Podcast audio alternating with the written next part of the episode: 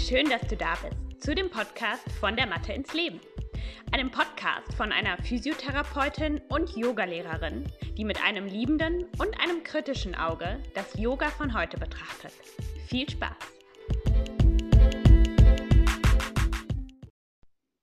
Hallo und schön, dass du da bist. Es geht heute mal wieder um ein etwas, naja, anatomisch-physiotherapeutischeres Thema. Und zwar um das Schulterblatt, beziehungsweise die zwei Schulterblätter, die wir als Lebewesen haben. Ähm, ich möchte in dieser Folge erstmal darüber sprechen, ganz strukturell, wie ist das Schulterblatt? Also wie sieht das aus? Was ist das? Was hat es für eine Funktion? Ähm, was passiert in der Bewegung alles mit dem Schulterblatt?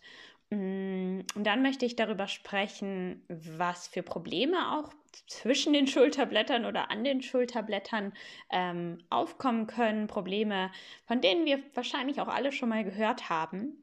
Und dann natürlich möchte ich auch darüber sprechen, was man denn auch tun kann, was man den Schulterblättern Gutes tun kann, wie wir ähm, die Muskulatur beüben können, sodass wir ja keine Schmerzen, keine Probleme in diesem Bereich bekommen. Und dann möchte ich am Ende auch noch darauf eingehen, welche Bedeutung die Schulterblätter denn im Yoga haben, welche Asanas besonders wichtig sind in diesem Zusammenhang und ähm, ja, worauf man da achten sollte, wie man da selber üben sollte, aber eben auch als Yoga-Lehrerin ähm, ja, sowas anleiten sollte. Deswegen mach es dir gemütlich und ähm, viel Spaß. Also, lass uns beginnen mit dem ersten Teil und zwar Anatomie und Funktion. Das Schulterblatt ist ein sehr wichtiger Knochen in unserem Körper, aber auch ein ganz besonderer. Denn wenn wir uns jetzt so einen klassischen Knochen vorstellen, dann weicht das Schulterblatt, die Scapula, so nennt man das Ganze in der Medizin, ähm, weicht die Scapula ganz schön von dem klassischen Bild eines Knochens ab. Sie ist nämlich flach wie das Schulterblatt quasi auch schon sagt. Ne? Es ist ein Blatt, es ist ein ganz flacher Knochen und ähm, er ist dreieckig. Was ist seine Funktion? Was macht dieser Knochen da? Warum ist er so wichtig? Ähm, Im Endeffekt ist die Aufgabe des Schulterblattes, den Arm am Körper zu befestigen. Es ist quasi die einzige oder mit die einzige Befestigung, die der Arm am Körper hat. Unser Schultergelenk zum Beispiel, das besteht ja aus drei Knochen. Das heißt einmal aus ähm, dem Oberarmknochen und dann aus dem Schlüsselbein und dem Schulterblatt. Das heißt, diese drei Knochen, die sind über Bänder miteinander verbunden, auch über Muskulatur und die bilden zusammen das Schultergelenk. Und somit ist unser mh, mm, Oberarm, also unser Arm im Ganzen, eben über das Schulterblatt primär mit unserem Rumpf verbunden. Und in dieser Position, die das Schulterblatt dort hat, ähm, setzen auch sehr viele Bänder, wie gerade schon angesprochen, und auch Muskeln an dem Schulterblatt an, beziehungsweise haben da ihren Ursprung. Man redet bei Muskeln und auch bei Bändern, meines Wissens nach, immer von Ursprung und Ansatz. Das heißt, ähm, der Punkt des Muskels, der näher zum Rumpf ist, ähm, der wird als Ursprung bezeichnet und der, der weiter weg ist, das Ganze nennt man dis, also proximal und distal. Aber das geht jetzt auch schon wieder zu weit. Der, der andere Punkt, wo es quasi an einem Knochen befestigt ist, der weiter weg ist vom Körperzentrum im Endeffekt, das nennt man dann den Ansatz als Beispiel ähm, der Bizeps, der hat ja quasi oben seinen Ansatz ähm, körpernah und das wäre dann der Ursprung und quasi der, ähm, der Ansatzpunkt an, am Unterarmknochen, das ist dann ähm, der Ansatz. Einfach nur so als, äh, als kleine Information. Und ähm, ja, am Schulterblatt haben eben einige Muskeln und Bänder ihren Ansatz oder Ursprung. Ähm, ich möchte die jetzt gar nicht alle betiteln und auch gar nicht zu tief da reingehen, aber zwei mh, mm, Muskelgruppen bzw. Muskeln ähm, sind da besonders relevant, auch fürs Yoga. Und das ist einmal die Rotatorenmanschette, von der habt ihr vielleicht schon mal gehört. Die besteht aus mehreren Muskeln, die primär, wie der Name schon sagt, für die Rotation zuständig sind. Und zwar nicht für die Rotation des Schulterblattes, sondern für die Rotation des Armes. Das heißt, wenn wir unseren ähm, Arm drehen, eindrehen oder ausdrehen, dann ähm, macht das auch die Rotatorenmanschette.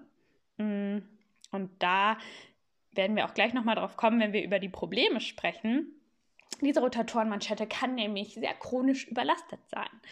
Darauf werde ich aber später nochmal eingehen. Ähm, und alle diese Muskeln der Rotatorenmanschette, die haben eben auch Kontakt zum Schulterblatt. Das heißt, ähm, alles, also so diese, ne, die wichtigsten Bewegungen oder eigentlich fast alle Bewegungen, die mit dem Arm zu tun haben, haben auch irgendwie mit dem Schulterblatt zu tun.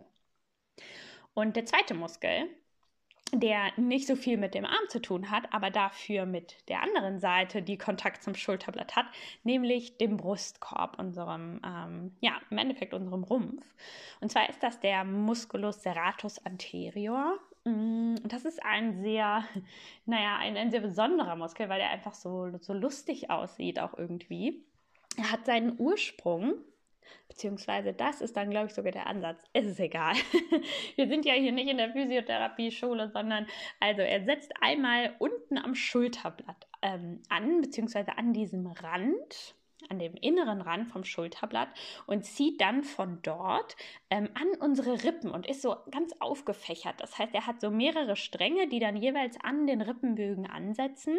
Man sieht das ähm, ganz gut oft bei so sehr ähm, trainierten Männern zum Beispiel, die einen geringen Körperfettanteil haben, wenn die den aktivieren, dann sieht man wirklich so diese gefächerten Muskeln.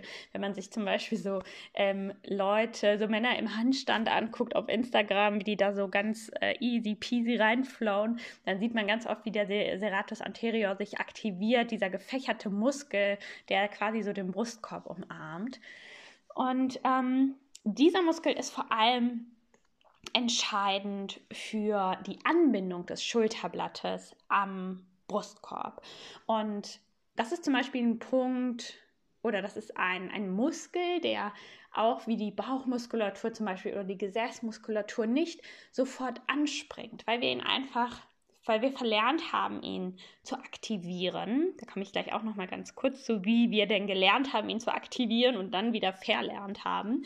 Aber ähm, das ist eben ähm, so ein Muskel, das müssen wir wieder üben, den zu aktivieren. Und wenn wir es dann einmal raus haben, dann ist es total easy und dann kann uns das so helfen in unserer Yoga-Praxis, ähm, das Schulterblatt wirklich anzubinden und einfach eine sehr gute Stabilität für unsere Schulter, unseren Arm eben auch zu finden, in allen möglichen Stützpositionen zum Beispiel.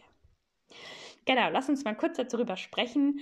Hm, was heißt denn die Anbindung am Brustkorb? Also ich glaube, bei mir vergeht keine Yogastunde, die ich unterrichte, wo ich nicht von der Anbindung des Schulterblattes zum Brustkorb spreche. Und ähm, damit meine ich im Endeffekt die Aktivierung des Serratus anterior. Mm. Und wir lernen das das erste Mal, wenn wir als Babys beginnen zu krabbeln. Denn sobald wir auf allen Vieren unterwegs sind, das heißt unsere Hände Kontakt zum Boden haben, dann entsteht automatisch eine Aktivität, denn wir haben auf einmal einen ganz anderen mhm, also der, der, Kreis ist quasi rund, das heißt, wir haben eine geschlossene Kette. Unsere Hände sind am Boden und darüber wird automatisch dieser Muskel aktiviert. Das heißt, das ist eine Position, in der wir sehr, sehr gut diesen Muskel aktivieren können. Es fällt uns aber viel schwerer, wenn unsere Hände irgendwie frei im Raum sind, weil dann diese Anbindung nicht so automatisch passiert. Und das ist eben das, wie wir das Ganze auch verlernen, denn wir krabbeln ja dann ähm, irgendwann nicht mehr, was ja auch gut ist, aber wir verlieren dadurch eben so ein bisschen den, ja, den Bezug zu diesem Muskel. Und man merkt das zum Beispiel auch für alle, die Kinder haben, wenn die Kinder so ganz, ganz klein sind und noch nicht gekrabbelt haben und man zieht die so an den Armen hoch, was man ja auch nicht machen sollte, aber ne, wenn man das, dann merkt man so, da kommt gar kein Widerstand. Die können gar nicht ihre Arme zurückziehen. Man merkt das auch bei Kindern, die ähm, Entwicklungsstörungen haben, ähm, dass die einfach sehr schlaff sind in ihrem Schultergürtel, wenn man die so hochnimmt oder auch unter den Schultern zum Beispiel greift. Da merkt man direkt, kann derjenige da so eine Kraft aufbauen und dagegen ähm, gehen oder ist das einfach schlaff? Und dann irgendwann merkt man, wenn die Kinder gekrabbelt haben, dass die da richtig stark werden, dass einfach diese Muskulatur um den Schultergürtel und besonders auch dieser Muskel, der das Schulterblatt am Brustkorb anbindet, dass der ähm, kräftiger wird und dass ähm, die Kinder da viel mehr Aktivität drin haben. Und dann über die Zeit, wenn wir irgendwann nur noch an unseren Schreibtischen sitzen und ähm, ja, nicht mehr auf unseren Händen durch die Welt laufen, dann verlieren wir diesen Kontakt manchmal. Und das wollen wir im Yoga oder auch in der Physiotherapie oder in anderen Formen der Bewegung wieder üben, das zu tun, denn wenn wir dann eben auch große ähm, Belastungen auf diesen Bereich geben, wie zum Beispiel das Schultergelenk im Handstand beispielsweise, dann ist es total wichtig, dass wir da auch eine große Stabilität haben und dass die Muskulatur, die verantwortlich ist für die Stabilität des Schultergelenkes, dass die auch aktiviert wird.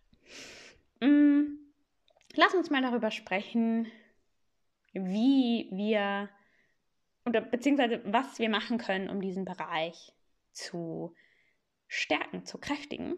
Ich spreche jetzt erstmal darüber, was wir machen können ähm, außerhalb des Yogas als ganz einfache Kraftübungen, sage ich mal, am besten auch mit Gewichten. Mm, und zwar kann man da ähm, den ganz typischen Butterfly zum Beispiel machen. Ich weiß nicht, ob ihr diese ähm, diese Maschine, das ist so eine der Klassiker ähm, im Fitnessstudio, diese Maschine, wo man sitzt und quasi wie so, so ähm, Schmetterlingsflügel die Arme nach hinten bewegt. Das Ganze kann man aber auch einfach ähm, mit oder ohne Gewichte machen, indem man in eine halbe Vorbeug kommt und von dort eben die Arme zu den Seiten öffnet, auch wieder wie zwei Schmetterlingsflügel und immer mit dem Gedanken, die Schulterblätter hinten zueinander zu führen. Das ist eine Übung, wie man das super machen kann und wo man auch sehr schnell merkt, wenn man das lange nicht getan hat, äh, dass das anstrengend ist. Auch schon ohne Gewichte, aber sobald wir ein kleines Gewicht dazu nehmen, dann wird es richtig anstrengend. Eine andere Sache, die man tun kann, ist zum Beispiel eine Ruderübung.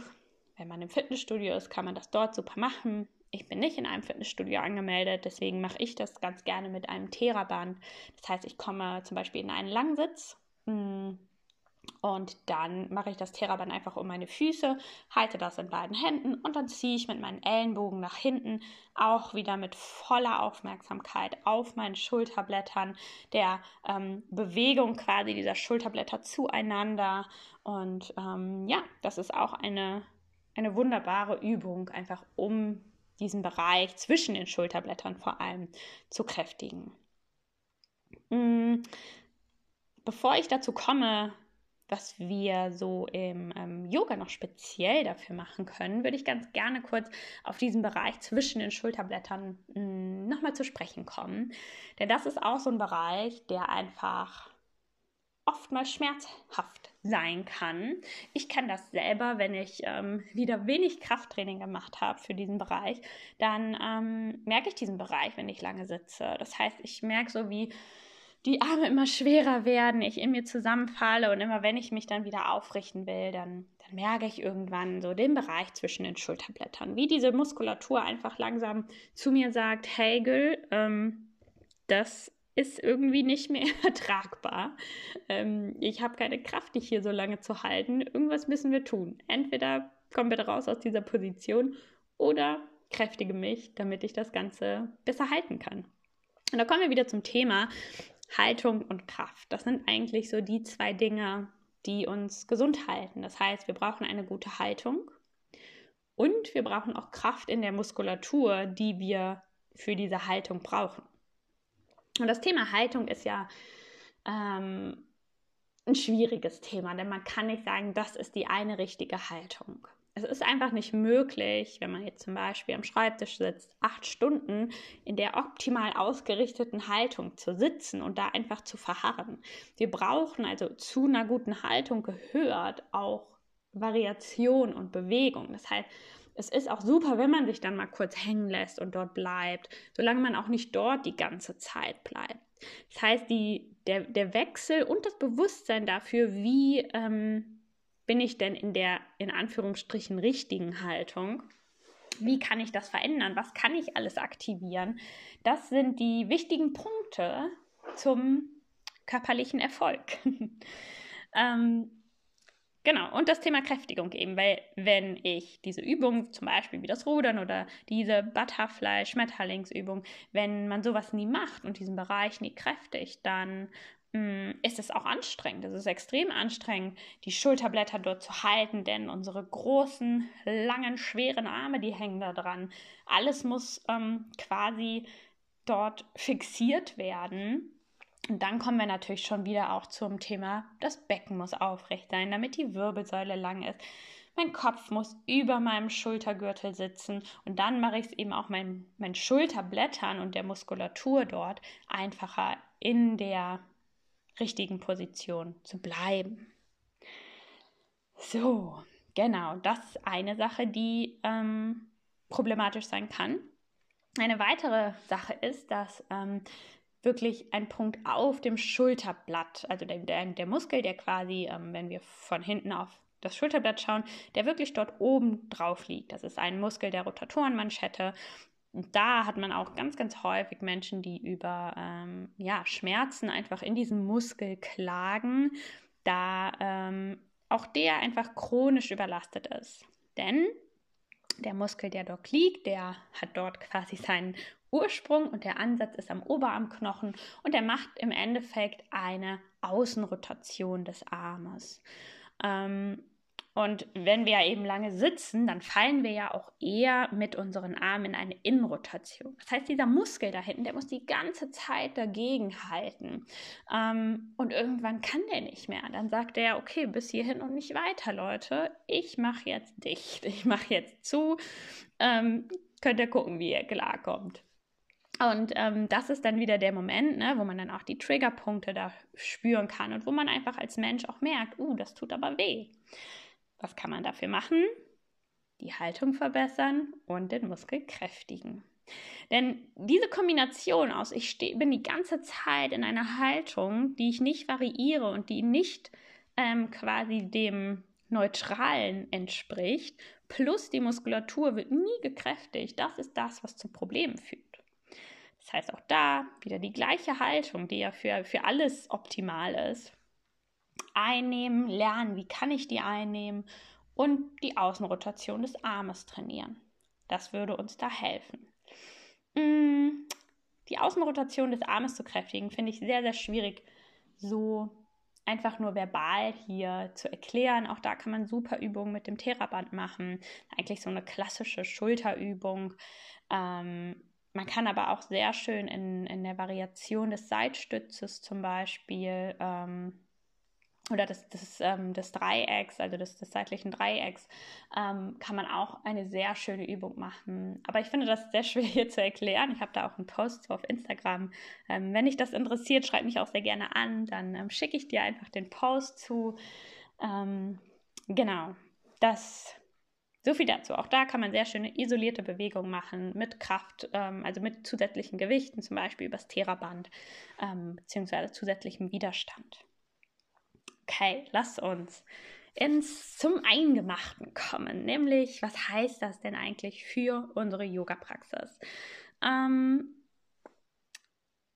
eine Sache, die ich sehr, sehr gerne mache, sobald ich mit meinen Schülern in den Vierfußstand komme, ist, dass wir unser Schulterblatt suchen und üben und anfassen und, und merken, wo ist das eigentlich.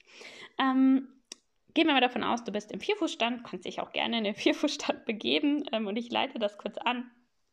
Und du hebst deinen rechten Arm an und greifst mit dem rechten Arm unter deinem Körper hindurch, unter, deinem Link, unter deiner linken, linken Achselhöhle hindurch und greifst dir dann quasi an deinem Rücken deine Schulterblattspitze, die untere. Das heißt, du kannst sie dort fühlen, diese dreieckige kleine Spitze unten. Und dann bewegst du dein Schulterblatt mal, also das linke Schulterblatt. Das heißt, du ziehst es mal mehr zu den Ohren Und dann ziehst du es ganz aktiv runter in Richtung Becken. Und merkst einfach mal, was passiert da eigentlich. Und besonders, wenn du das Schulterblatt runter in Richtung Becken ziehst, merkst du auch, wie die Muskulatur da anspringt. Und du, du kannst das fühlen. Das gibt dir quasi in beide Richtungen, gibt dir das Input. Das gibt einmal dir deinen taktilen Reiz, das heißt von deiner Hand geht ein Signal in dein Hirn und sagt, oh, guck mal, da, da bewegt sich was, da gibt es etwas, was ich aktivieren kann.